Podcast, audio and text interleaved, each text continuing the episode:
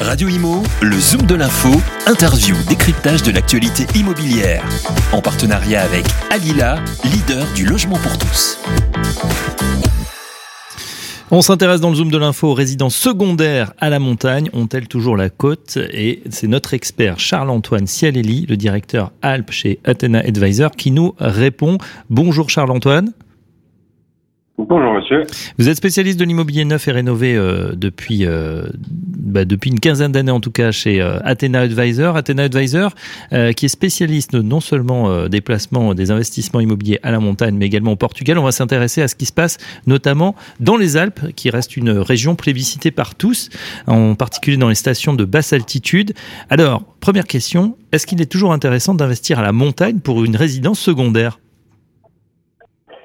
Alors, la, montagne est un, est un marché très, euh, très dynamique. On a l'hiver qui vient de se, se, terminer. Les stations, les dernières stations ont fermé euh, il y a une semaine. Et, euh, et on voit que les, taux de remplissage l'hiver, toutes stations confondues, sont, sont très élevés. et avec une occupation, à mon sens, qui, qui s'étale au-delà de l'hiver, où on voit aujourd'hui vraiment du, du, monde à la montagne un peu toute l'année. Euh, de la Toussaint, même à la Toussaint par exemple, qui sont des saisons un peu moins, un peu moins regardées euh, habituellement. Euh, mais c'est vrai qu'avec cet effet un peu post-Covid, on a cherché des destinations qui étaient relativement proches, accessibles en voiture, et sur des sur des périodes de l'année comme ça, sans prendre un avion quand on cherche le soleil, on n'a pas non plus 50 options. Mm. donc la montagne, non, c'est vraiment très très attractive. Alors justement, puis on, a la montagne l'hiver pour le ski, mais de plus en plus, il y a des gens aussi pour qui ça devient une destination d'été. Tout à fait, tout à fait. Euh, la montagne en été est d'une part très belle. Euh, les couleurs sont très belles, c'est très vert avec des. Enfin, c'est assez assez idyllique comme cadre. Euh, et c'est vrai que même récemment, avec les, les étés un peu chauds qu'on a pu avoir, où on passait facilement la, la barre des 30 degrés, euh, les gens sont tendance, les gens ont tendance à venir en montagne pour perdre un petit peu ces, ces 5 degrés qu'on va avoir, euh, qu'on va avoir, qu'on va perdre en altitude. Mmh. Alors on s'intéresse justement à, à, ce qui s'est passé au cours de ces deux dernières années. Évidemment, euh, est-ce que la pandémie a eu un impact sur euh, sur les ventes comme partout ailleurs? Alors évidemment qu'il a fallu il a fallu s'adapter notamment sur la période du premier confinement. Maintenant, ce qu'on s'est rendu compte, c'est qu'on a on a réussi à très bien travailler en visio. On a on a fait de très jolies ventes à distance avec des clients qui, qui sont venus voir après. Mais c'est vrai que sur du neuf, on a une un temps de un temps d'opération qui est plus long que juste sur une simple vente euh, d'une revente existante, je dirais. Euh, mais non, le, marché s'est maintenu euh, et après, euh, je dirais même l'hiver dernier, le plus beau témoignage qu'on a eu, c'est quand même que la remontée était fermée euh, et il y avait du monde en station. Euh, mmh. Toutes stations confondues, on a eu un très bel enneigement, donc ce qui a vraiment, à mon sens, prouvé une très forte attractivité pour la montagne. On rentre un petit peu dans le vif du sujet. Alors, expliquez-nous quels sont les, profils des, investisseurs ou peut-être des, gens qui veulent déménager. Quels sont leurs besoins exactement quand ils viennent vous voir? On rappelle que vous êtes euh, euh, positionné notamment sur du neuf.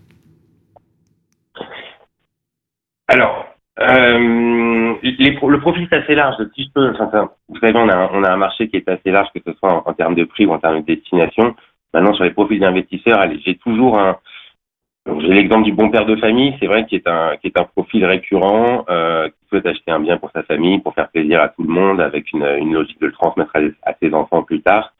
Euh, j'ai également du profil de, de pur investisseur, c'est-à-dire euh, des clients qui ont cherché une rentabilité sans forcément euh, occuper leur bien. Mhm. Euh, mais c'est vrai qu'en général, quand même, il y a toujours cette notion d'utiliser son bien et d'en retirer des revenus à la fois.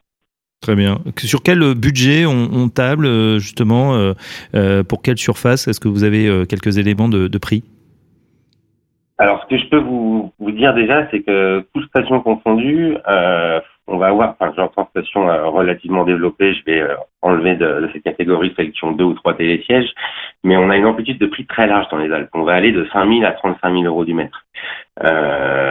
donc, je dirais que tout dépend de, de, là où on se situe, de là où on cherche. Vous comprendrez bien que les, les prix à Val d'Isère ne sont pas les mêmes euh, que les prix à Châtel dans les Portes du Soleil, par exemple. Mm. Euh, donc on a cette amplitude assez large. Euh, et allez, tout, tout, dépend un petit peu des, des surfaces, mais aujourd'hui, c'est vrai qu'on a une, si je dois essayer de tirer un, un, trait commun, on a une, une, vraie demande pour des appartements de, allez, je dirais de, de 3-4 chambres où on peut recevoir du monde, où on peut partir avec euh, avec deux familles, des surfaces, des appartements plus généreux qu'on va pouvoir évidemment utiliser euh, beaucoup plus beaucoup plus souvent.